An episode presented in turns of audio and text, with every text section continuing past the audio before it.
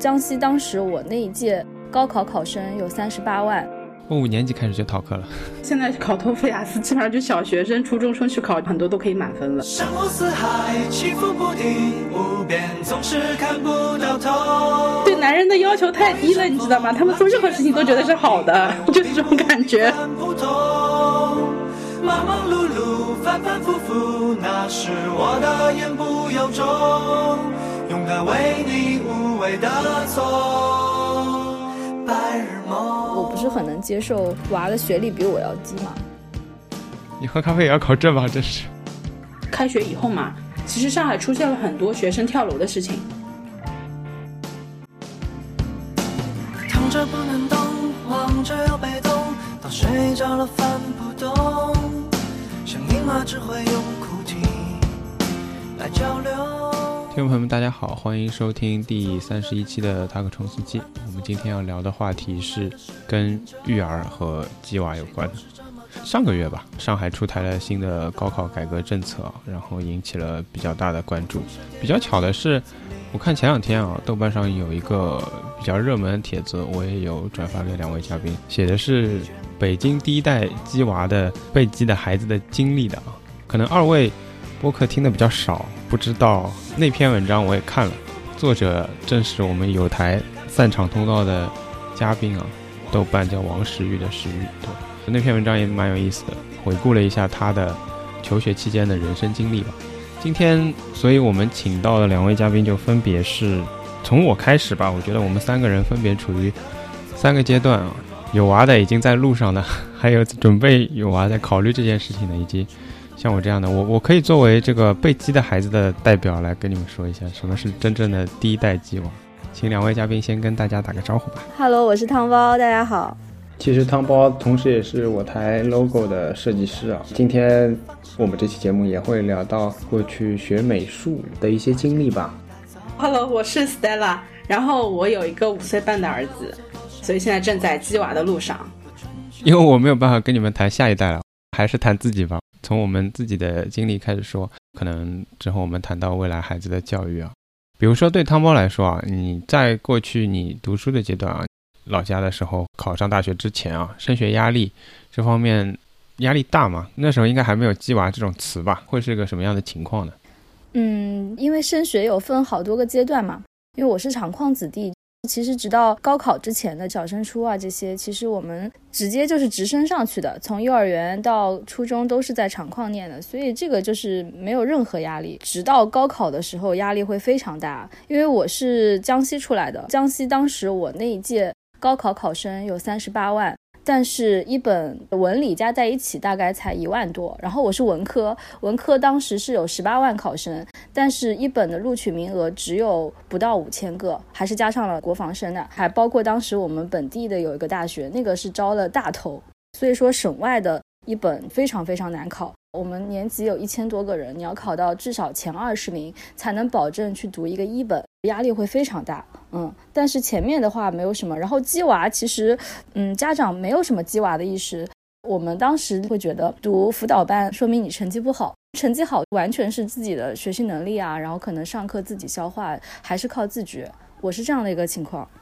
我基本上好像小学很轻松，天天。在学校里做完作业回来就是跟小朋友玩。对口的初中那个时候我记得是好像推优吧，是推优到一个初中的重点班。那个初中其实很一般，但是重点班还可以。然后就中考嘛，中考那个时候好像还是超常发挥的，然后进了一个比较好的高中。高中三年就比较苦了，我觉得，反正身边的同学都很优秀，就觉得自己完全跟他们不是一个 level 上面的，所以我要很认真、很认真的学习，但是结果还是不怎么理想，所以高考的时候其实发挥的不是太好，我觉得整个高中生活感觉压力还是挺大的，说实话，每天都是做不完的题目，每天都是不停的跟身边的人比较，这样子压力还是挺大的。我跟你们说一下什么是第一代的鸡娃啊，我是这样的，我幼儿园就开始学英语了，然后那个时候大概九二年吧。天哪！那我现在英语还这么烂，其实没有用的。我人生巅峰 说起来，可能就是在幼儿园了。我跟你讲，后面就全部都是下坡路。你可能知道我那个幼儿园，因为其实还蛮巧的。我以前住在那个地方，最早还不叫那个名字，后来那个幼儿园改名叫七色花幼儿园嘛。啊，是师范级幼儿园。对，全国五百强幼儿园，就我后来看到这个名称，我还蛮讶异的。幼儿园还有全国五百强，你知道？那个时候刚刚算是改制吧，从一个叉叉新村幼儿园改名叫那个名字。然后我大概中班还是大班的时候，有外国人来交流，我太小了，我完全不知道是什么事情。但大概全班只有我一个人学过英语的，然后我就是代表要跟那个外国人说两句话。这个是我对过去历史比较有印象的一件事情。从幼儿园开始就退休了，幼儿园退到宝山实验小学，已经离家很远了。哦，对我那时候记得幼儿园，我们班有两个名额是可以去考试的，不是他推了你就可以去上的，他是让你去考试的。我小时候身体不好嘛，有名额那天我没有去上学，我妈还一直说那个老师很好，因为另一个名额应该是类似于给了一个比较偏向于后门或者跟老师关系好的人。嗯，班上可能比较好的同学也肯定不止我一个了，但是那个老师就说，虽然今天他没有来上学，但是我要把这个名额留给他。然后第二天还是晚上打电话之类的，反正就是第二天去拿了这个名额。有了这个名额之后，是可以去小学考试。那时候也可能是宝山区第一次吧，有这么一个学校，就宝山实验小学那个时候也刚刚改类似像实验性、示范性这种改革。某一个周末，我跑到那个小学去考试。我记得很清楚，在整个教学楼上要跑上跑下，每一间房间有不同的老师在里面，你要进去画个画啊，然后不知道唱个歌啊，或者或者做个数学啊，就每一间教室有不同的职能，考你不同的东西。当场你有一张纸的，每一间教室出来他会给你写一个成绩。我那个时候可能就有点，我爸觉得很特殊，我觉得很正常的事情，就是我跑出来跟他说，单项应该是十分满分嘛，我说我看到有两个九分，我觉得应该还可以。我爸说你怎么会看成绩的？那时候才一年级不到，准备上一年级嘛。嗯，他觉得很神奇，我觉得很正常啊。他给我指头嘛，我看一下到底是几分嘛，就考上了。其实我看了那个北京第一代鸡娃那个帖子嘛，到了小学也差不多。那个小学自己会搞很多活动，学了我实在是没有定力，然后不停的放弃的东西有书法，有围棋，有我们小学还跟什么上海轻音乐团合作过，搞那种乐器之类的，但我也基本上没学。三年级开始，基本上都是第一次，宝山区第一次有奥林匹克数学，然后去考。其实我三年级之前成绩没有很好，因为没有定力。小学是大家从一加一开始学嘛，然后我已经全学过了，我已经会一百以内加减法，上课完全坐不住，上课就是你们在干什么这种感觉。这就是我现在担心的问题。天天被老师拎到后面去，老师说你你就跟我站后面去，就每一天一年级几乎是每一天都站在后面，因为学的东西都学过，真的没意思。但是到后来突然可能有一天开始，比如说呃乘法口诀表啊什么，你你发现你其实还是跟大家在一个水平线上。嗯，然后你又没有上课惯性了嘛？上课没有很认真的话，其实我反正三年级之前成绩不算很好。现在鸡娃就是这个问题，现在很多人天天在家里自己记，然后什么都学会了，就怕进了小学啥都会了就不听了，学习习惯会很差，这是一个很大的问题。很多当小学老师同学都跟我提醒过，所以让我不要记得太猛，不然去学校什么都会了就没有意思了。他们会觉得来学校读书是一件很无聊的事情，就像你刚刚说的一二年级的那个情况，我估计。这个东西后来会有一个惯性的，你上课的习惯和方式就是那样的，对，而不是跟大家一样 坐在那里的。即使那个东西后来你不会了，对，学了奥数之后，算是这个东西就一直在学，虽然也没有很好的成绩，但是反正宝山区就这点人嘛，尤其五年级以后，基本上就围绕着竞赛在搞。但其实我也没有什么竞赛的成绩，升初中算是保送的，就像你说退休那种，是初中来找的。那时候会有初中会来找几个学生。因为保山区好的初中也不多嘛，招了之后你们就可以直接去了，也不用考试，不用什么。我记得那个时候分三类，第一类是他找了你就可以直接去了，然后第二类是他叫你去考试，他肯定要你，考试决定交多少那个额外的钱。对，最后一类是他不一定要你，你去考，考了可能也要交钱。你是河中对吧？对的。我记得我那个时候也去培训过的呀，但是好像考试我都不记得有没有考过了，反正最后没有进呀。但是明显班级里就有几个推友已经内定过去的。我去的时候已经，他说你们来上课吧，你们已经录取了。宝山其实就两个嘛。对。另外一个初中就没找我，另外一个初中叫我去考试，但是你说考的特别好可以不交钱，考的不怎么好可能交一万到三万不等吧。嗯。我妈就说那没什么意思，你别去了吧。挑一个性价比高的。那考试也没去，然后就直接去了我那个初中。对，那后面就是中考嘛。到了高中，真的就大家都差不多，蛮普通的，我感觉。但到初中之前，都还是属于那种不怎么需要在学校里花时间的。因为我周末的那些东西我拿出来，可能学校里老师都不会做。嗯，我记得我有些题目不会，然后拿到初中给初中数学老师做，他可能要下个礼拜才能回答我。这就是鸡娃早的优势。可能下礼拜我已经自己做出来了，你知道，就不需要你了。对，不要难为老师了，不要难为老师了。那鸡娃因为说到父母嘛，其实还有一个，父母是跟我一起在成长。对，我爸以前不教奥数的，我爸以前只是教那种成人数学的，高中甚至高等数学那种。因为我要学，然后他也要教嘛，然后他的那个方式方法肯定都不一样的嘛。首先不能解方程啊什么的，所以他基本上通通过教我，然后慢慢学会了这个。我小学毕业之后，他就去烧烤站教奥数了。他学会了，我没学会，我没有学得很好，他学会了。宝山区后面很多就是他教的嘛。我不知道你们两个感觉啊，我觉得鸡娃很大程度上还是跟父母的个人体验很有关系的。比如说现在啊，呃，这个社会上。计划多很大一部分原因，我认为是因为父母很多的自己的经验我是靠考试到上海的，我是靠考试进那些好的大学的，留在这里的，找到好的工作的，因为我有各种各样的证书，对吧？我那个时候其实也差不多，因为我妈自己成人自学考，算本科同等学历，考到三十六岁嘛。然后那时候其实我在读小学了，我觉得是这样的，就是爸妈的自己的偏好会决定，或者说他认为这条路是更好的。他自己可能都是在激自己，嗯，我不知道你们两个是不是这种情况。我现在情况就属于从头跟着娃学一遍。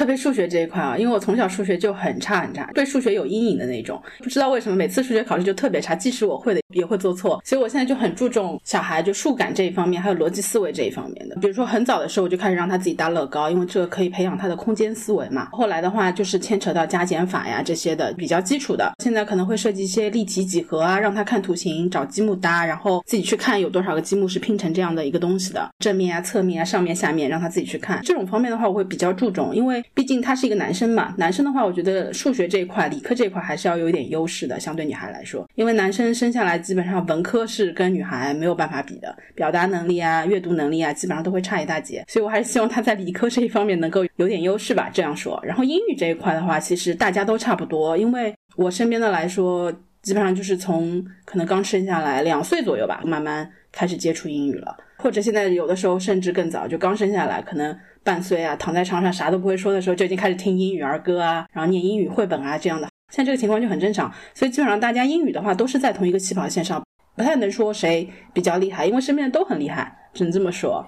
所以我就觉得现在基本上我就是跟着他从头英语，即使我觉得我自己相对来说水平会比别的家长好一点，但是其实在陪他看书的时候，我还是能学到很多新的东西，很多新的表达、新的词汇，是我们以前完全九年制义务教育里面是根本碰不到的那些词汇。现在在他的书里面能看到很多很多，所以有时候我也需要做功课。数学方面，现在我开始让他慢慢接触小学低年级的奥数了嘛，其实那个思维和逻辑方法跟以前的完全是不一样的，所以我我也需要跟着他从头学一遍。除此之外，还有语文，语文也是很重重要的，什么古诗啊、古文啊，我天天就陪着他上课，陪着他背那个古诗。虽然他不是很能理解，因为他还小嘛。其实那些古诗还挺深奥的，但是我自己在学的时候，我就要去理解那个意思，理解那个背后的故事。因为我觉得我好像自己从来都没有记住过那些意思，以前都是死记硬背，都不知道他为什么是这么写的。现在通过跟他一起学以后，我知道原来是有这个故事在里面的，原来他写这个故事是为了什么。对我来说也是一种新的学习。我觉得我学会了以后，我以后才能在每天的生活当中跟他灌输一下。比如说看到这个场景，你会想到哪句诗？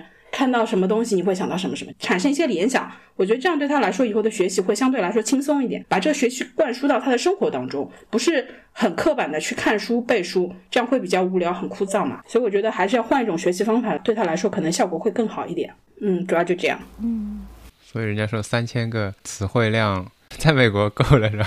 在美国够吗？当然够了，但是在北京就是不够的，很可怕。我有一次去看那个《拆弹二》，挑了个粤语的嘛。隔壁有一对家长带着小孩来，我就觉得这小孩应该听不懂，就只有一句，里面突然说了英文，然后那小孩腾一下坐直了，然后重复了一下它里面的英文。我说：“哎，到了你会听得懂的地方了，是吧？”对，现在小孩英语水平普遍很高。为什么说现在托福和雅思是夕阳产业？因为到了以后，如果小孩要出国，根本不需要托福和雅思的辅导，他们完全可以自己搞定。哦，好的。现在考托福、雅思，基本上就小学生、初中生去考，很多都可以满分了。所以他们现在英文水平是非常非常高的，交流完全没有问题。你想，他们从小就开始上外教课，所以跟老外交流起来一点都不会害怕，很自然，很流畅。嗯，对。完了，说完汤包压力更大了。我今天过来就说是也是想提前感受一下这个圈子里的氛围，结果感受一下，我感觉更焦虑了。因为刚刚说我自己没有被激过嘛，然后我父母给我的经验也大多是反面教材，因为我真的父母从来没管过，属于那种小镇上大家意识也跟不上，然后我爸妈都是从我出生打麻将打到我高考，我家简直是一个麻将聚集室。我在学英语的时候，旁边在打麻将；听听力的时候，旁边在打麻将，是这样子的。所以刚刚说到说父母，你知道我妈小时候教育我说什么？我妈说你要珍惜家里的环境啊！你知道多少同学家里爸妈天天在打麻将？你看我们多好，在家里都学习。中枪！我家也是打麻将的。我们家可能三个人在学习，你知道，我爸妈也在学习。然后我觉得我不想学习，其实。对，所以就刚刚也听到说什么自己也要以身作则啊，这些我觉得确实是也很有必要。所以就想到自己之后如果要生娃的话，还要从头再去学习，我感觉真的挺苦的。因为本来像我们这种已经学了十几年了，结果你要陪着这个娃，你要自己做个榜样，所以这样的话就感觉要从头来过的这种感觉，我觉得其实真的很辛苦。但是你刚刚又提到说，这个是取决于自己的意识的。我们自己可能是作为一种幸存者偏差这样的，你自己是通过这个路径，你又觉得是一种很稳妥的、风险比较小的路，你自己走过了，然后可能为了维持后代不要走下坡路，基于这样的认识，不得不去做这样一件事情。所以，为什么现在的大环境是这样的话，也很可以理解。因为之前我看到一个很粗略的统计数据嘛，上海有这么多名校的、有良好教育背景的这些人留在这儿，粗略算一算，比如说每年复旦毕业生是多少，交大毕业生是多少，这些人加在一起差不多呃一万多左右吧。那你说这些人留下来的可能算五成好了，然后还有一些清华北大的总有吧，海归名校总有吧。他们也有孩子，然后他们又想自己的孩子不能比自己差呀，然后他们自己的水平又在这儿，你看这个竞争压力就会非常大。但是整个上海给上海人的名额就这么多，所以其实听起来好像是，嗯，你不能比自己差。但是你看看竞争者都是谁，感觉就是压力会非常大。我觉得我的焦虑也来自于这里。我儿子有时候学习学的累了，他会问我一句：“妈妈，你为什么不读书？你为什么不学习啊？”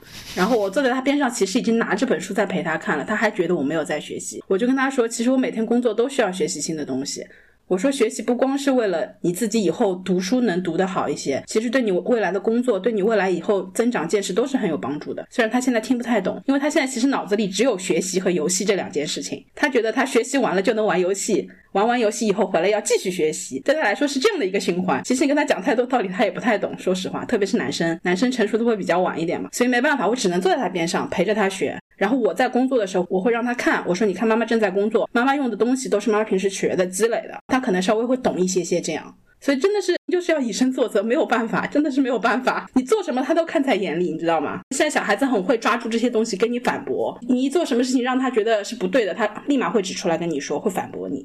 你觉得你自己当年过得苦吗？包括你现在看你的孩子，你觉得他们现在过得比你那时候苦吗？其实我当年我觉得还好吧，因为我觉得我还是挺顺的，除了高考志愿没填好，然后进了一个很不怎么的 民办大学以外，其实一路还是挺顺的，因为小学环境也都还可以。那个时候其实大家都是很平均的一个水平，然后也没有什么。快班慢班这种说法嘛，所以大家都还是 OK 的。然后进了初中也还可以，中考考的也还可以，就是高考不怎么样。其实学的东西都是差不多的，也没有说课外要额外补课啊什么的，基本上都是靠自己自学嘛。但是现在的小孩普遍来说，下课了去这个班那个班，周末了去这个班那个班，基本上没有多少时间是在家里的。但是他们跟他们自己同龄的小孩比起来，其实他们也不觉得什么，因为周围的小孩都是这样的。但是像你刚刚说的，你小时候学这些那些的话，其实你相对来说你比我们苦很多，因为那个时候我们根本没有机会接触到那些东西，围棋啊、英语啊，幼儿园开始真的是很少，极少数、极少数。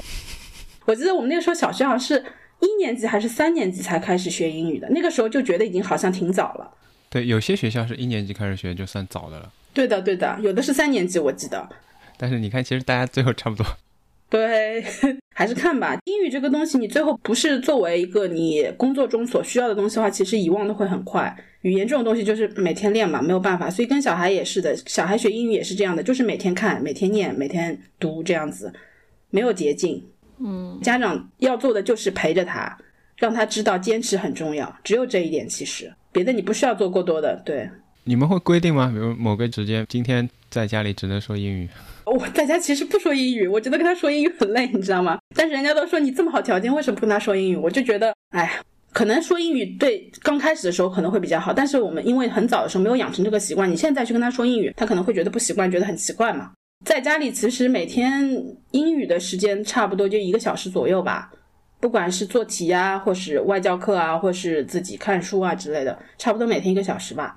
我那天听那个故事 FM 很有名的一个播客，讲那个海淀妈妈的时候，蛮有意思的一点就是，他说他的孩子某一次考试回来，自己会说的，说我们班这个同学完了，他错那么多，这些都不会，他已经完了。你小孩现在还没有这种，没有，他现在没有这个意识，因为他现在还没有比较的意识。他因为是在公办幼儿园，没有这个学习英语的环境，所以基本上都是课后回来，等于就是他一个人单独学习的一个环境，所以他还没有比较的这个概念。但是如果以后去了小学考试啊什么的，他应该会有，因为现在小孩普遍好胜心会比较强，他可能知道别的学生比他好，我希望他能自己努力一下，超过人家，这是我的希望。但我不知道男生会不会这样，因为男生大多数都比较晚熟，所以我也没有想太多。我给你讲个反例啊，我五年级开始就逃课了，真的吗？你是觉得自己比人家好太多逃课，还是不想学了？对，不想学了。你可能接下来如果带孩子，我不知道你会到哪个阶段，你是希望他更广度的发展，还是更深度的发展？我们那个时候因为的确接触这种的人比较少啊，整个宝山区上奥数的人就那么几个，宝山区所有的好的这一届的学生，大家周末都在这里，两个班而已。然后坐在那里之后，快竞赛前是这样的，一个月可能每一个周末都去，然后从早上到晚全部都是数学。从早上八点半一直上到大概四点半之类的放学，然后我就是不会做，我知道这些题目就长这个样子，但是我就是不会做。然后你发现我小学有一次这样的经历，包括你后来说在河中的时候就有那个提前招的班，我们后来有一个班，我们初二的时候他们这一批人直接进来了。嗯我小学体验了一次，初中也体验一次，就是比你强的人他比你小，你知道吗？嗯，我五年级跟人家考的时候，人家四年级的人腾坐进来几个人，第一排，然后你们班成绩最好的是这批人，就是天赋，你是考不过他的，是的，没有办法。我可能在自己学校里，在班级里很好，但是到后面就是我实在没有办法接受，我从早上到晚，然后我知道就这些题，但是我不会做，我就不想做了，然后我就不去上学了。那你后来自己怎么调整过来的？后来被我爸妈发现了呀，没有办法调整，被他们打了一顿嘛，被他们打了好几顿嘛，就是。所以就是硬逼的模式，对吧？怎么说呢？因为那个是完全是增量嘛，对对，课外的，学校成绩没有落下，但是增量我是我就是不行。刚刚也说了，初中也是直接招的嘛，也没考试，也没什么，就直接招。嗯招这个事情也很好玩，那个时候没有考试嘛，因为没有什么评价体系的，他是靠口碑推荐。比如说他打给班主任，问你们班哪些人比较好，他还会打给同学，你知道吧？然后问你们班哪些人比较好，好像是有这么一说，可能就框定这个名单，然后他就这么决定了，说这些人就可以来。口碑很重要啊。我那个阶段我压力也挺大的，因为我妈又干了一件什么事呢？就是我不知道现在的鸡娃的妈会不会干这个事情。那个时候等于你班上的同学会陆续收到初中打来的电话嘛，嗯我妈收到电话没有告诉我，啊，天天骗我说没有没有没有学校给你打电话，没有学校给你打电话。真的吗？然后就逼着你努力学习吗？这个阶段学习也没有用了，这大家都陆续录取了。我觉得这个事情我做不出来的呀。真的，我我当时就觉得完了。那你会不会怀疑自己？那个时候严重怀疑自己？会啊，就觉得可能就是因为我之前在玩 哦，溜了之类的，也没有考出一个好的成绩。这是给你的惩罚，让你知道意识到严重性。班上关系好的朋友会说的，哎，说学校给我打电话问了我，我说了你，而且老师会问的，就因为你们班可能前十名都差不多招完了嘛，然后就会问说你有没有，然后我说没有，心如死灰地说没有。然后过了一段时间，到要考试了，你知道吧？不管怎么样，你也得去考试嘛。我说怎么考试也没有？那不是没写上？我妈说，哎，其实已经有了啦，就是没告诉你而已。我说，哦，我操，就这种感觉。这个事情我做不出来。如果是我的话，我估计立马就跟我儿子说了。我估计我藏不住的。宝山区其实好的就两个嘛。那个时候他还有一个想法，就是他想等另外一个学校，哦，那个学校就没有，就是说让我去考试，但是要交钱的那种嘛。但两个学校其实都差不多呀，对吧？进哪个都好，我觉得。你懂的，家长的心态总是他希望两个都要有，我没有，我觉得有一个就很好了。而且尤其是你说一直在外面读书，就像你说的那个年代，没有什么很多同学这样子的。对，然后我妈会说：“我在你身上花了这么多钱，如果现在去初中还要花钱的话，是不可能的。你自己想清楚，你要找到一个，就那个初中，他可以招你，然后不需要你出钱的。”嗯，行，那我们聊下去啊，不好意思，就 发展成了我的回忆节目。我所以其实一直我挺理解现在被激的孩子的，我觉得我的经验就是这样的。我们来问问汤包，因为你是大学考到上海嘛，嗯，然后我记得二十年前，我可能还没读大学的时候，那个时候就有个很火的帖子，叫我奋斗了十八年才和你坐在一起喝咖啡嘛，嗯，这里面就有讲说他怎么样努力的一个过程嘛。其实刚刚你有讲，就是说鸡娃其实很大程度上是怕自己的阶层下滑，怕未来的孩子没有办法维系这个状态。嗯嗯嗯。你到了大学之后，包括你现在在上海定居啊，你会有这样的感觉吗？你会说我奋斗了这么多年，然后才跟你们一样，我接下来逼孩子也是为了让他奋斗这么多年，保持这么一个状态。其实刚来的时候可能会就是有种很努力才能到罗马，但是有些人就生在罗马，你会有这种感觉的。真的会有，因为你想，当时到大学的时候，我还没有出过国，但是很多同学他们就是从小就已经全世界都玩过了，会觉得差别非常大。然后你觉得自己努力了十几年，寒窗苦读啊，也没有那么夸张，但是高中至至少是非常辛苦的。同学们他们没有刷过那么多的题，但是他们素质教育嘛，有些人学过什么芭蕾舞啊，有些人钢琴十级，就觉得你好像做了这么多题，但是到了大学又没有什么用处，会有一点小有点自卑的感觉。但是现在来说的心态就不是这种心态了。就像我刚刚说的，作为我们小镇做题家出来的人，你是一个像幸存者一样，一步一步的。比如说，父母是从农村出来的，可能到了小城市，然后父母呢努力的让你学习啊，怎么的，去一个大一点的城市。然后你自己的想法是可能给孩子一个更好的教育环境。那可能现在的心态是这样，就会觉得你已经做到自己当初给自己定下的目标了，希望自己的孩子能够轻松一点，不要再走当时小镇做题家的那套路了。你除了做题可能什么都不会，也没有太多条件嘛。那其实大多数人确实是除了做题，没有机会去接触很多东西的。可能我自己还幸运一点，还有机会去接触什么画画呀、书法呀，还有机会去学，然后英语也学的比较早。但是真的大部分人其实是真的没有机会接触这些。然后你发现你学了十几年的东西，到了后面用处不是很大。就算你很会解这些题，那其实到了大学，你发现这个成绩好像不是最重要的，甚至可以说是不重要的。不想后代再体验一遍了，所以这个心态上，嗯，已经完全不一样了。我自己是能够体会到，从二三线城市过来的话，这个中间你要付出的努力是不一样的，成本你要交的这个门槛的这个入场费也是不一样的，房价嘛，对吧？然后这个东西也很现实。如果自己能有这样一个基础的话，那其实相对来说，我觉得会轻松一点，至少你的入场费不用这么高了。这个就是上次我们谈到的房价的问题。可能确实被激是很苦的，但是真的，如果是科学鸡娃，他学到的东西，当时我的心态啊，因为我自己是学了画画、书法、古筝，还是比较认真的去学的，然后还考了级、拿过奖的那种。我当时是自己喜欢这些东西，而且这些东西后来确实对我有。挺大的作用的，比如说你压力特别大的时候啊，这是一个很好的排解的方式嘛，然后也很开心，你可以有这样一种技能，给你带来一些幸福感啊什么的。所以我觉得不是说鸡娃就好像只有痛苦了，他能学到这样一些东西，希望他以后能更多一些的生活上的幸福感的那个获取的这些方式多一些。我的心态可能是这样的，嗯。因为你说到小镇嘛，刚刚我们也在聊，因为我跟 Stella 都是宝山区的嘛。其实宝山区我觉得真的就像上海的小镇一样。我到大学很多事情也是不知道的，诶，原来上海是这样的。我不知道 Stella 有没有这种感觉。我反正 我到大学，然后跑到来福士，哦，原来这个是来福士，没来过。再加上男生可能也不怎么喜欢去逛啊、去玩这种，去那些商场，所以完全就。我是到了本科才知道哦，原来有这么这么些商场，其实之前从来也不去。对，所以我不知道 Stella 会有这种感觉吗？因为我们也差不多是这么一个小镇的状态，然后到现在，你会把自己眼界开阔了之后，看到那些自己可能经历上相对缺失的东西，现在先补足到孩子的教育上吗？其实我跟你差不多啦，因为基本上。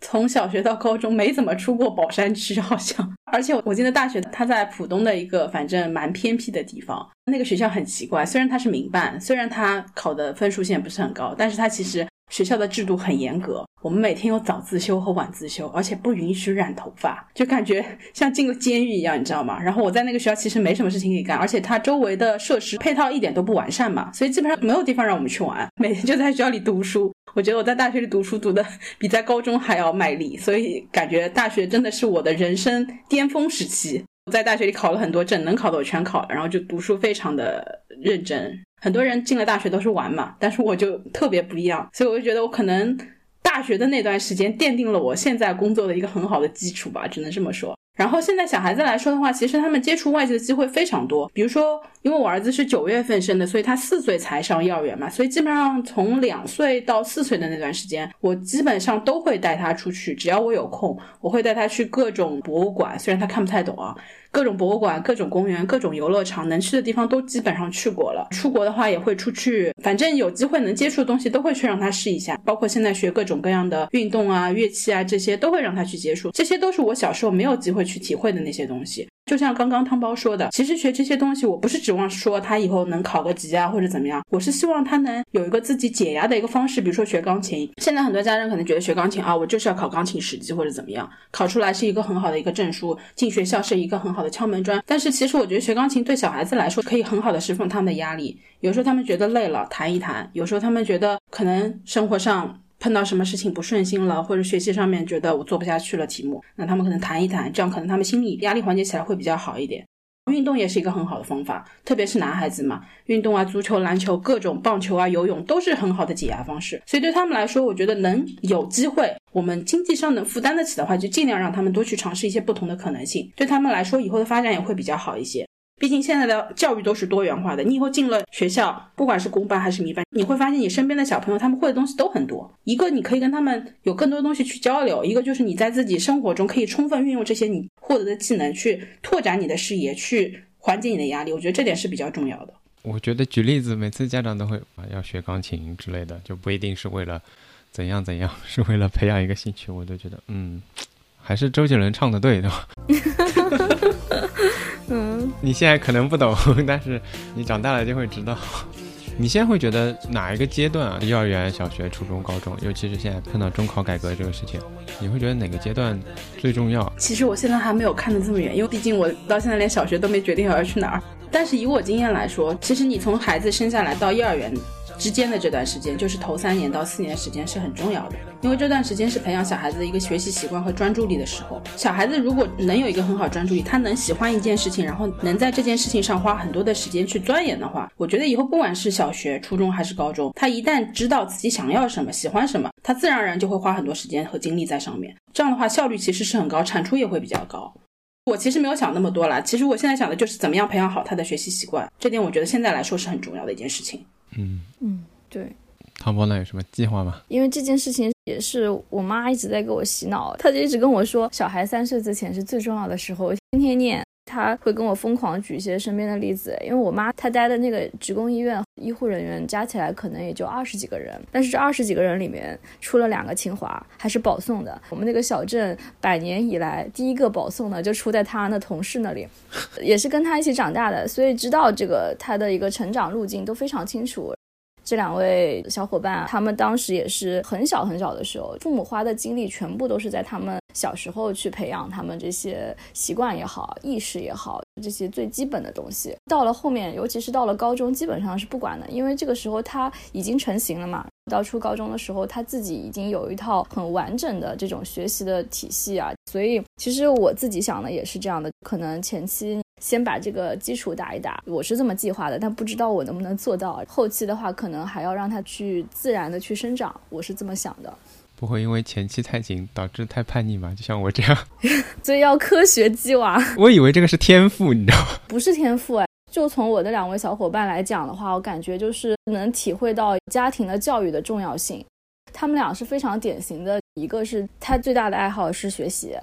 就是那位爱学习的同学，也真的是跟我关系也很好，所以我是知道他的。他就是父母都是叫他，就说：“哎呀，我求求你了，出去玩一下吧，不要天天在家里看书啊，很害怕他不去接触外面的小伙伴啊之类的。”但是他就是觉得外面的吸引力根本不如他的书本，真的是我也很羡慕他这个爱好。另外一个从小还挺皮的感觉平平无奇，但是他父母的教育什么这块，就是在我们当时应该说是比较先进的那一套教育的这个方式。培养他这些学习意识啊、习惯啊等等，所以这两位小伙伴的成长经历可能会对我也有点影响。我觉得一种确实是天赋型的，然后还有另外一种，我觉得可能是体现这个教育的重要性的。从小活在我妈话语里的人，我妈说人家小孩都是父母求着他要出去玩，我心想我靠，这么好的父母哪里找？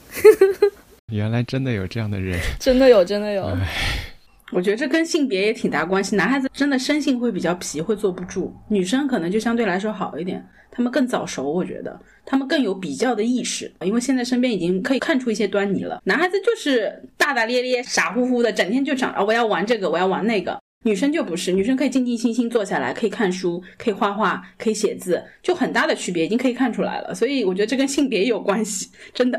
其实已经说了很多这方面的。内容了，但是还是再稍微细节的问问啊，就比如对汤包来说，你未来会有什么样的规划啊？学习房也准备了是吧？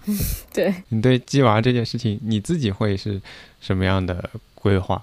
嗯，我自己可能是一些大的计划，可能是做的比较早的人，但是又很清楚的知道很多事情临到头了，跟能想的可能是不太一样的。比如说我学区房买完之后，突然就公布了三幺六的新政，那这个你可能又要不知道后面有什么调整。我自己的心态就是，比如说从我买学区房这个心态来说，就会觉得你买了它至少有一个保底嘛，不会说有一个特别差的这样的一个学校。因为我自己心态上是觉得，首先给他一个比较好的环境。我自己是知道这个环境确实很重要。我当时初中的时候，我们那个班风气不太好，影响很大，然后学习习惯也很差嘛，不爱做作业啊，上课的时候也自己在玩个什么，不听课啊，直接从年级前几名突然就掉到了可能中上左右吧。所以我就会觉得，能去到一个好的学校、好的环境，确实非常重要。对于鸡娃这个上来说呢，我刚刚也说过了。首先从心态上，我不是很能接受娃的学历比我要低嘛，觉得自己好不容易才上来的，你已经有一个比较好的基础了。虽然理性上我也知道，就像刚刚说的，家长的水平啊，然后现在对教育的投入啊，完全是不一样的。在这些人中间去做到掐尖那种，其实非常难。但是这种情况下呢，心里面也知道，那你除了鸡娃，你还有什么选择吗？像我们这种。普通人来说，其实没有。比如说，这个人他从小电竞天赋非常牛，我们都知道，一些世界冠军其实非常年轻，十几岁的时候就已经是冠军了，然后可能财富自由了这种。但是其实成功了就非常厉害，失败了他没有什么其他的退路，他不能做别的什么东西。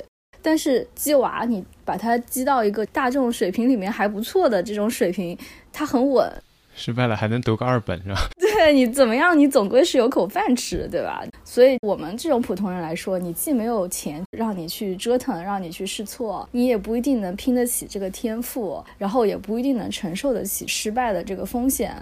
那只能走一条大众眼里面稳妥的，怎么样都不会有太大差错的路。所以说没得选，只是说我已经坦然接受了这样一种大方向，未来可能要做的事儿。但是具体该怎么去做，那可能还要去摸索，更细节的要等自己实践了才知道。你要是不能接受孩子学历比你低，你就不要搞那么高学历嘛。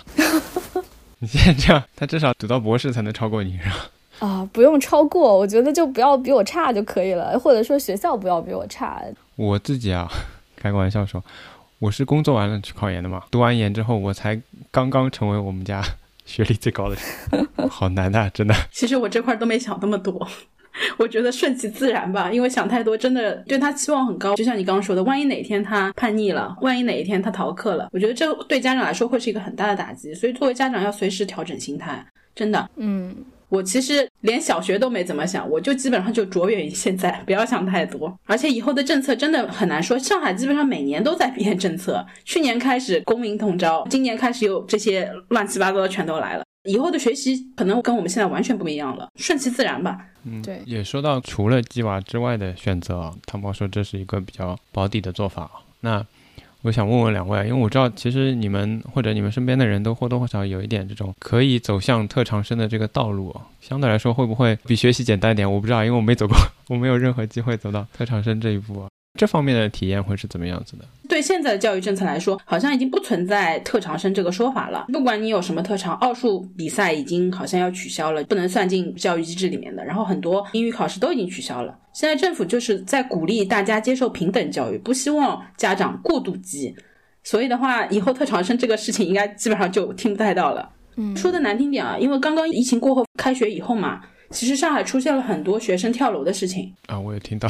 对，所以政府对这方面关注度很高很高。他们觉得，一是小孩在家里可能心情没有办法及时调整，特别是高三生嘛，他们压力特别大。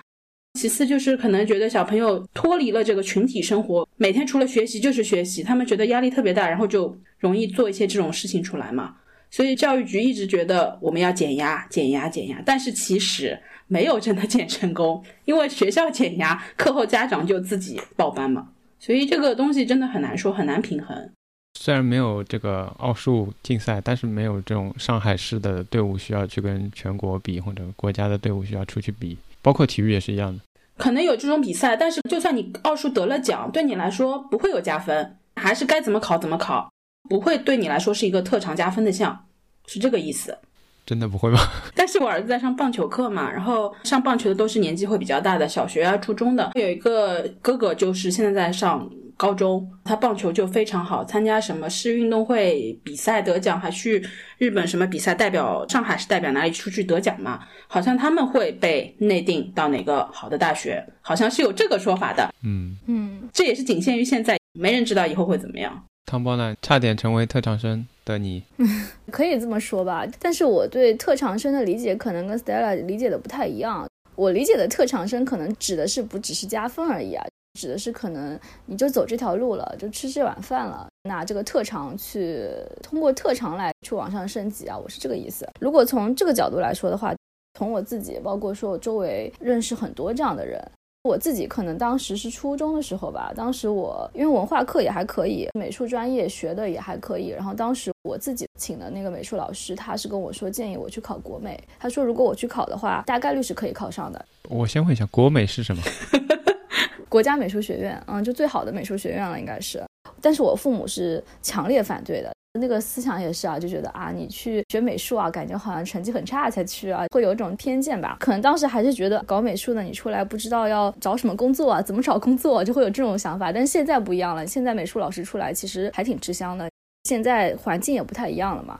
但是我不知道大理知不知道，我们学校其实是有旗队的，嗯，国象队啊，象棋和网球都有。对对对，网球这个都是全国一共就两个培训基地，一个是北大，一个就是我们对口的吗？网球队我是认识一个，他自己是拿过全国冠军还是全国前三那种嘛，然后他是直接免试进来的，就是校长直接让他进来的这种。是来陪校长打球的吗？呃，对对对，但他这个也很苦，他跟我说他是非常遗憾，他走的是网球这条路，而没有他是小学六年级就去了什么省队啊什么这种嘛，然后就是没有走正常的升学路径，他觉得还挺遗憾的。一直都在打网球，非常非常辛苦。他的说法就是说，他们打网球的这个训练强度比我们学习的这个强度只会多不会少，而且一身的伤。他那个时候才十几岁，已经好不了的那种劳损啊，然后那种什么拉伤啊，这种其实特别多，肉体上的和精神上的都很辛苦。包括我弟弟嘛，他应该也算是音乐生，他是去了统计，应该是算是艺术生。当时很辛苦啊，他是在别的省嘛，但是他每个礼拜都要到上海来学，每次往返要坐十几个、二十几个小时的大巴来学习。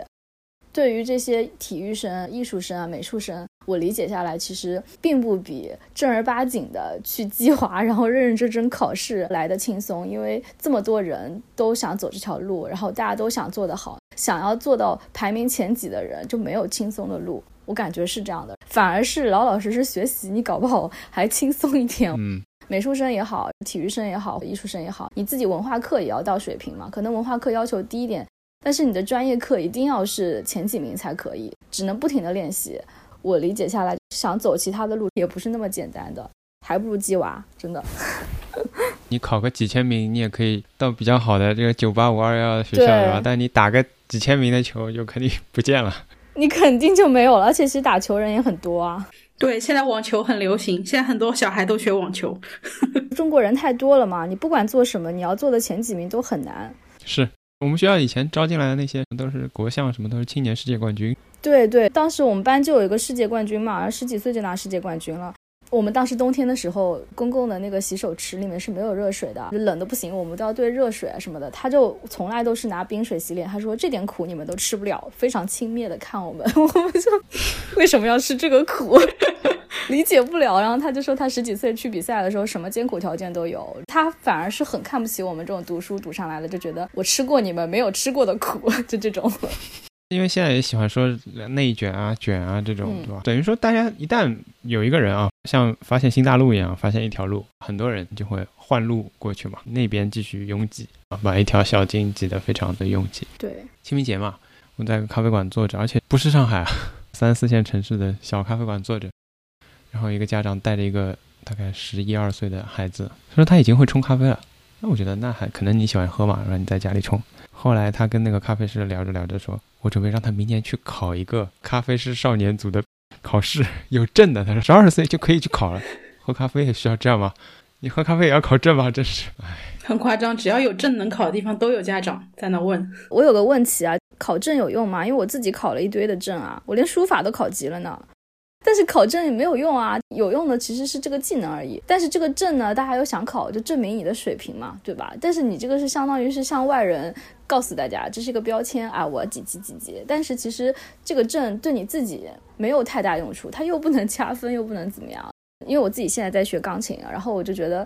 我不会去考级的，我只是说我能谈到我自己一个比较满意的水平，我就 OK 了。我为什么要考这个级？所以我也反过来想，为什么家长一定要让小孩考级？我之前被那个古筝考级，我真的是折磨的不行。为了考那个级，我可能几个月就只练那两首考级曲目。那两首考级曲目，我现在过了二十年，我现在还能背下来那个曲谱，我还是能不看谱子，我能把它默下来，还是能弹得非常熟练。可见当时把我折磨到什么程度啊。我那两首曲子弹特别好，但是我其他的同级的曲目就一首都不会，都忘记了。这个意义在哪呢？我是考过了那一级，但是那我也没有觉得特别快乐，还不如随便弹弹什么流行曲啊这种呢。其实考证当初对于考民办的话是还是挺有用，但是现在因为公民同招了，其实这些证书说实话已经没有那么多含金量了，因为他已经不看你证书了，就是摇号。那现在就比如说，你给你的孩子学了这么多，你会让他去考级吗？我其实蛮好奇的。他现在也在学钢琴，但是我没有打算考级。但是人家跟我说，你都学了，为什么不去考级？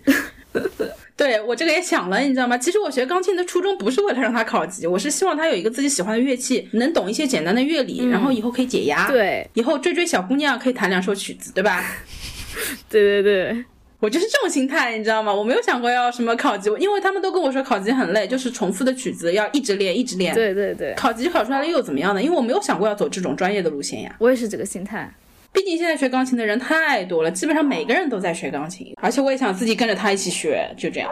英语的话，说实话，现在很多考试什么 PET、KET 这种考位也很难争取，然后说可能马上也会被取消，就是因为这些证书的产生，使得小孩子不得不去学，家长在后面逼着他们，推着他们去学。我觉得以后考证的这个路可能是会越来越窄。你现在肯定不考证的重要原因是没有人面试你，你知道吗？对啊，没，我是说汤波呀。哦，你不需要跟任何人证明到什么程度了，但是小孩子还需要吗？对，班级里表演的时候应该也会挑吧？现在有个笑话，老师让写特长，然后括号除钢琴，括号啊，钢琴已经不能算特长了，因为人人都会。哦，天哪！这就是现状。不会的人就可以成为一种 不会的人，因为很多家长都知道的，不可能走这条路的。以后现在学乐器只是因为别人也在学，跟个风而已。我就是这个心态，加上我自己也想学，所以那就学吧。我也没说一定要坚持下去。如果孩子真的不喜欢，我也不会逼着他继续学的，因为真的很痛苦。嗯，太枯燥了，真的太枯燥了。真的，真的，真的，宁愿让他把这些时间花在他自己真正喜欢的事情上面去。因为我觉得小孩子到这个年纪还是需要一点时间去做自己喜欢做的事情，不可能帮他塞得很满的。如果他整天就是完成学校的作业，完成你布置的作业，他没有自由的时间，他肯定会崩溃的。有一天，嗯，听到我家狗在叫了吗？没关系，没关系。但是我真的想，就我自己亲身经历来讲，你自己喜欢的东西，一旦重复的次数太多了，你也不喜欢它了。真的，我学的所有的东西，最开始都是我自己想学的。差不多学了三个月左右，你的那个三分钟热度过去了之后，只剩下家长逼你了。他会告诉你，这是你自己选的，你要为自己的选择负责。这不是你喜欢的吗？你怎么坚持不下去啦？就开始了。我学古筝也好，我学书法和画画也好，最开始真的是挺喜欢的。后面被迫，特别是考级的时候，真的是考级那两首曲子，我可能不知道有没有练了上千遍。我就那个时候开始生理性厌恶，看了它我就想吐的那种感觉。怎么去 定义他喜不喜欢？你要让他做得好，什么东西做得好都要去花时间，会很枯燥的。对，现在小孩子都是这个过程，一开始都是三分钟热度，很喜欢。比如说，一共十节课，上前三节、四节课的时候很认真，很有热情。到了第五、第六节课开始倦怠了。但是你过了这个期，你能熬过去以后，你反而兴趣会继续上升，而且会比之前更高，因为他体会到了熬过去以后的快乐。就像我儿子现在练钢琴，开始左右手啊，或者看那个琴谱啊，他觉得很难接受，就觉得很累，反应不过来。但是过几节课，他经过自己的努力弹熟了，他兴趣反而就更高了，他觉得他能挑战更高难度的了。一个过程其实。所以会体现出好像有一种逼的过程。对，但是你要隐形的逼，不能太硬的逼，好难。而且你一定要陪着他一起，一定要陪着他一起。你不陪着他一起，他觉得他自己一个人在努力。唉，家长不容易。对，就是很不容易。长大了也是这个过程。比如汤包现在自己学弹琴，或许有时候也会有这样的过程，就是你突破不过去了。嗯，这个阶段你突破不过去了，也没有人逼你，纯粹靠你自觉和你的兴趣。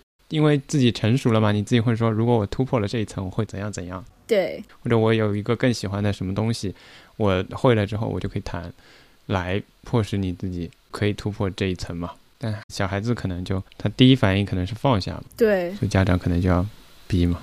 想不到那么多啦，小朋友，我自己的体验真的是这样的，就是纯逼出来的。考级，我妈就说你都学了这么久了，这考级是一定要考的，你这个考不过去不算话。每天都几个小时，他就是把我摁在凳子上弹，边哭边弹，太可怕了。我我觉得很重要的一点是，家长要看到自己花出去的钱有一个结果，对，不给他一个证。说这句话，他们要看到结果，这是以前普遍家长的一个问题。你不给他一个证，他不知道。我怎么知道你到什么水平呢？是吧？你有一个证哦。对，就是看证。现在年轻家长不太会有这个心态，说实话，更注重的是过程，不是结果。至少我是这样的。我带我两个外甥女去滑雪，我姐问我有证吗？最后一天我可以考个证吗？啊，你不是来玩的吗？对，是我姐夫问的。我姐说，哎，我都忘了。既然你姐夫问了，我也问问能不能考个证。主要是一种谈资。嗯，现在其实家长横向比较会比较严重，所以为什么会有那么多人焦虑，前赴后继的去鸡娃，就是这个原因。毕竟现在你想媒体这么发达，然后这么多群组，你每天看到群里的消息就是我怎么计划今天学什么了，明天学什么了。你看到这些信息，自然而然就会产生焦虑嘛，自然而然就想去跟上他们的步伐去记嘛。我觉得其实成人也是这样的。对，就连我们当时考司法考试也是啊，当时就说，哎，你是法学院的，你怎么样？我们班同学很多都是去了四大呀，什么金融机构啊，跟法律已经没有关系了，但是他一定要把这个司考证考出来，对得起我大学四年吧。这个证它可能对我没什么用，但是我要考出来，就证明我这个大学没有白念嘛，这种感觉。所以我就觉得大家对这个证有一种迷之，就是哪怕它没用，我也要考，就这种感觉，执念。这跟学校环境也有关系嘛。我们是著名的考证大学，感觉我们法学生都有这样的执念，我自己也是有，怎么样也要把这个考出来啊，就是这种感觉。我没有，你可以，我真没有。是这样的，我有证，但是我是研究生的时候才考的。本科的时候我就觉得，我如果不做这个工作，我就不想花这个时间。当然，可能因为我考不出来当时。那你是想的比较清楚，能想得开的人还是比较少吧？我觉得，嗯，对，很少很少，真的很少。想得开太不容易了，可能我也是属于想不开的。我就算当时可能没有说想去律所，但是这个证我也想要把它考出来。包括我觉得家长也是啊，你想开也太难了吧？你要想开，给他一个快乐童年，就不考证，就不去报补习班。我觉得想不开。包括说接受他是一个平庸的人，他就是做不到很好。你怎么想开啊？我觉得很难，你心里面还是会失落吧？我觉得，如果是我的话，对学历高的父母基本上都接受不了自己孩子很平庸，这是很真实的一面。唉，但是你首先得接受你自己很平庸啊，学历高你也还是很平庸啊。对，是的，很真实。最后一部分啊，当然也是汤包提出来我才想到的。原来这个还是有一个性别的问题在里面啊，都是妈妈群没有爸爸群，是吧？对啊，我很关心这个问题。上次我看了一个帖子还是什么，就是说卧底鸡娃的家长群，里面提到一句说某群是男性比例比较高的，里面大概一百多还是将近两百多人，里面有三个爸爸，已经是男性比例比较高的群了。当然是汤包关心的问题啊。嗯，Stella 可能作为前辈 指导一下。嗯嗯嗯，想听一下。比如说你们家分工怎么样的啊？然后教育理念上爸爸跟得上吗？男性们是不是缺一点？总觉得快乐就好。怎么说呢？我们家爸爸基本上鸡娃的事情不管，然后我教啥他都不知道。每次他看到儿子的成果，嗯，很开心，学的不错，就是这样。他其实基本上不怎么插手，因为即使他想插手，他也不知道怎么插手。其实鸡娃的这个过程是需要你很长时间的研究和自己摸索，根据自己小孩子的个性去制定一项符合他一个人的学习的一个过程。不可能你说你出去上大课啊，所有的小朋友都上一样的内容。但是对于我来说，我不能接受这样，因为我觉得每个小孩子都不一样。所以我是要根据娃每天的学习的激情，还有学习的过程。比如说今天他觉得这个题难了，那我需要找一个稍微简单一点的给他。如果他觉得今天这个简单的做起来没意思，那我又要调整，要找一个难的给他。这就是一个在不断变化调整的一个过程。所以如果想要爸爸插手鸡娃这件事情，那他要参与到整个过程中来，不是说他参与到一个环节就可以了。所以这种事情我宁愿自己来，也不希望别人来插手，因为我觉得会帮倒忙。我们家爸爸主要任务就是陪孩子运动，陪孩子打游戏就结束了。然后鸡娃的时候会很激动嘛，情绪会有点失控，这个时候爸爸要出来登场，调节一下情绪。这个时候要主动接过带娃的任务，这个时候我就能自己好好调整一下情绪，反思一下我刚刚哪里做的不对或者怎么样。这个时候是很关键的，我觉得这个作用是非常非常重要的。其次，其实很多上海的家庭，你可以看生了娃以后，大多数都是会搬去跟一方的父母一起住。爸爸的角色其实就更怎么说更不重要了，因为基本上家里老的照顾吃喝拉撒，妈妈带小孩，老公上个班回来看看小孩挺可爱的，玩一玩就好了，就结束了。他们其实没有什么概念的，你知道吗？但是，一些爸爸学历比较高的话，我觉得他们应该还是有意识去带娃或者鸡娃的，因为他们可能存在哦，我学历比较高，我希望我的孩子跟我一样。有一部分的高学历的爸爸可能会主动的去带娃，但是反正我观察下来，我身边的爸爸基本上都不怎么带娃，不怎么参与这件事情的，而且妈妈也不希望他们参与，觉得他们参与了反而是帮倒忙，没有起到任何作用。这是我现在了解下来就观察下来的一个现象吧。是说爸爸们通常都觉得开心最重要，快乐教育也没有，因为爸爸也知道要考个好学校是很重要的事情。但是基本上妈妈在鸡娃的时候，爸爸不太会插手，因为他们觉得他们也不懂，他们也不知道你在教什么。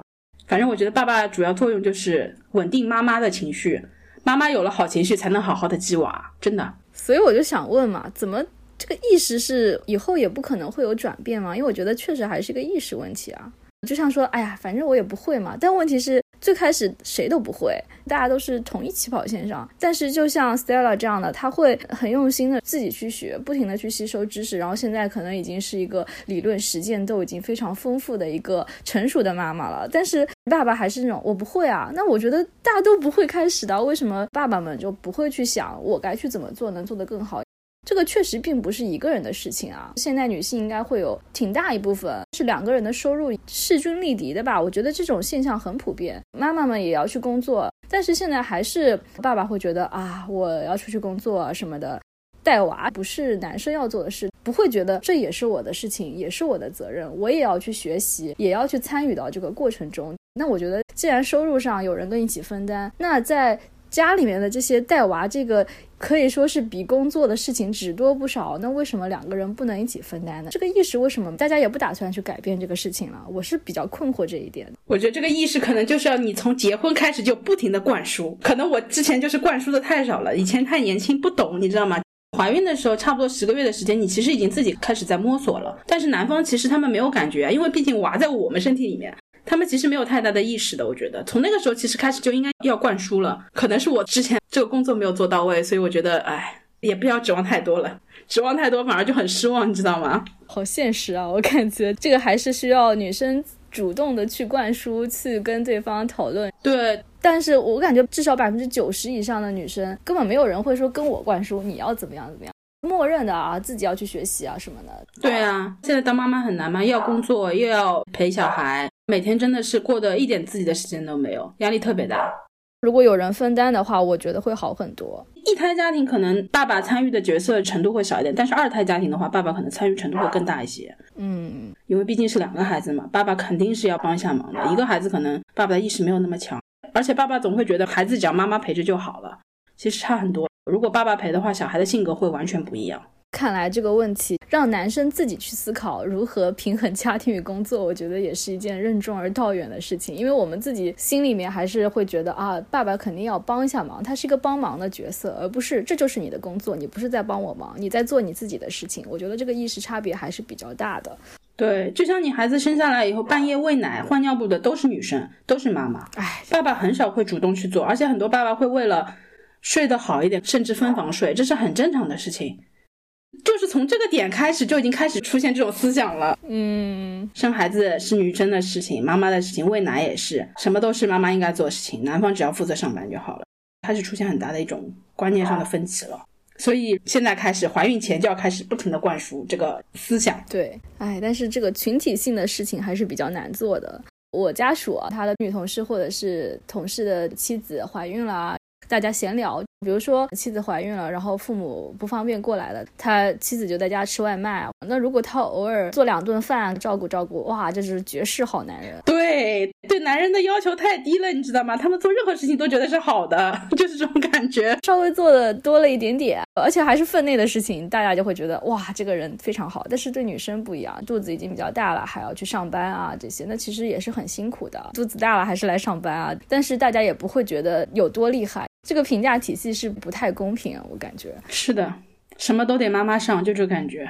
突然成了批判，也不是批判，只是现实。我默默的听你们两个人说，关键身边就是这样子，没办法。确实，我看到的就是这样。对，我就很少看到有特例啊。而且有些妈妈真的，说实话是习惯了所有事情都自己做，所以不喜欢让人家插手了。我就是这样的，习惯坚强了，就很难再卸下盔甲让别人来帮忙了，就是这种感觉。唉，听完了之后只觉得更焦虑了，真的，并没有觉得很受到安慰。这种事情没办法，只能慢慢来改，没有办法一下子彻底改变。临近结束了啊，我们说回鸡娃。你说玩还是很重要的，对吧？嗯，对，玩是很重要，所以要玩中学，这是更难的事情，你知道吗？这对爸爸妈妈来说是更大的挑战。举一个很简单的例子啊，我儿子学加减法的时候，十以内的加法，比如说一加九等于十，二加八等于十，三加七等于十，有五对嘛，要让他知道，这样凑起来这两个数字凑在一起就是十。我一开始是用很机械的方式教他，有点像让他背，看到一想到九，看到二想到八，他记不住，他觉得这种方式不适合我，然后怎么办？我要去找游戏给他玩，拿那种圆的小卡片，然后上面是分别有数字的，比如说我先拿一张卡片一放在桌上，然后拿一张卡片二放在桌上，我就问他，那还要出来几卡片是几才能变成十？他自己脑子里想好了，然后出现一个九在桌子上，他马上把这两张卡片拿起来，他知道我赢了，我拿到一加九是等于十了。这个游戏玩了两天以后，他就全都知道了。所以就是说，教东西不能死记硬背的教，也不能很机械化的去教，你一定要让他通过游戏的形式来了解这些基本的一些基础知识。这对妈妈来说就很难，你知道吗？因为你要想着办法，换着法子去让他喜欢这个东西，先要喜欢这个东西，其次才能去学好这个东西，这就是很难的一个地方。你小时候玩过小猫钓鱼吗？你说的是哪种小猫钓鱼？拿扑克牌去加十四。这个我没有，我的小猫钓鱼就是看到一样的牌拿走，这叫小猫钓鱼。我儿子特喜欢玩这个。啊，好吧，我现在就让他拿扑克牌嘛，然后放四张牌出来，让他算怎么样加减乘除，你自己算，能算到十的你就赢了。他这个也喜欢玩的，因为这是一种游戏对他来说。但是如果你拿纸出来让他做加减法，让他写答案，他就不愿意，因为他觉得很无聊。不可能所有东西你都可以通过游戏的形式去教他，但是年纪小的时候你就是要通过这个形式，不然他对什么东西都没有兴趣了，你后面就更难进行了。那你怎么看？有些人觉得这些东西他迟早都会会的，我没有必要这么早去教。对你算得早，你以后十以内加减法也不会比别人快吧？这个怎么说呢？加减法是这个道理，但是别的不一定。就像语言基础就很不一样，你语言启蒙的早，语言基础是肯定跟别人不一样的，逻辑思维也是肯定不一样的。嗯，乐高搭的多了，明显就空间思维会比别的好很多。嗯，语文文科这一块的话，灌输的越早，输出的也会越早，基础肯定是会比人家好。现在可能小看不出区别，可能过了一两年，等到了小学，到了初中，差距会比较大。这样子，我自己的经验是，到了大学，虽然说我知道我过去学的东西对我肯定是有益的，我会有什么样的落差呢？但是我不是这个意思啊。如果情绪化表达出来就是这样子的，我妈明明跟我说，你只有上了好小学，才能去好中学，才能去好高中，还能去考大学。但是我明明发现并不是这样的，人家都是从普普通的学校来的，一样的，甚至于人家可能把时间花到别的地方嘛，会别的东西，或者各有各的特色吧，我只能这么说。这时候你发现到了大学或者到了高中，你发现你其实除了稍微有那么一点点考试的，也不算天分吧，就是特长之外，没什么其他的呃能力。一旦到了那个环境，发现你考试的能力也很一般，我觉得有可能这样子也还是会有落差。对，当然现在的孩子和现在环境会更好一点，这个更好的代价是他们要学更多的东西。就像你们说的，你可能培养他一些别的兴趣和别的对他这人生有用的特长，也不一定是特长了的，有用的这些技能吧。关于孩子，我感觉也是永恒的话题，只要人类还延续着，就会有的话题。嗯，今天就先到这里吧。如果有机会，我们再聊。今天很高兴，很感谢二位的时间哦。那今天我们节目就到这里，各位拜拜。OK，拜拜。拜拜。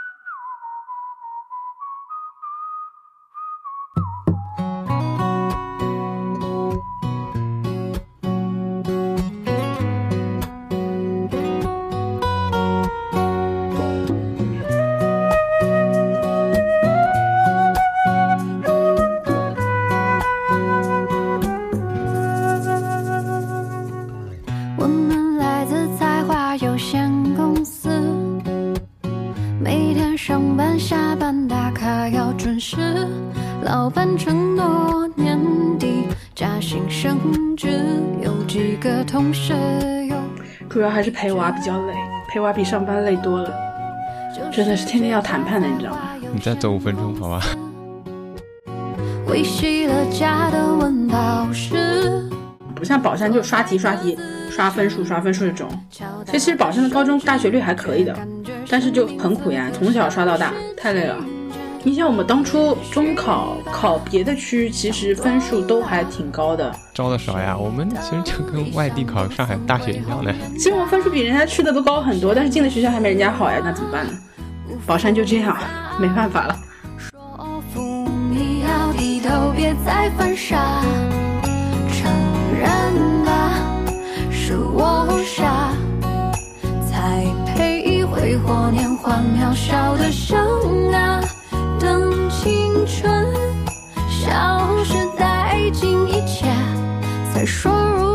如果当时的胡话兑现多好啊。本台已经开通微博，你可以在微博搜索“塔可冲司机”就可以找到我们了。同时欢迎在苹果播客给我们点评和打分，以及在小宇宙留言。推荐采用泛用型播客客户端订阅我们的节目。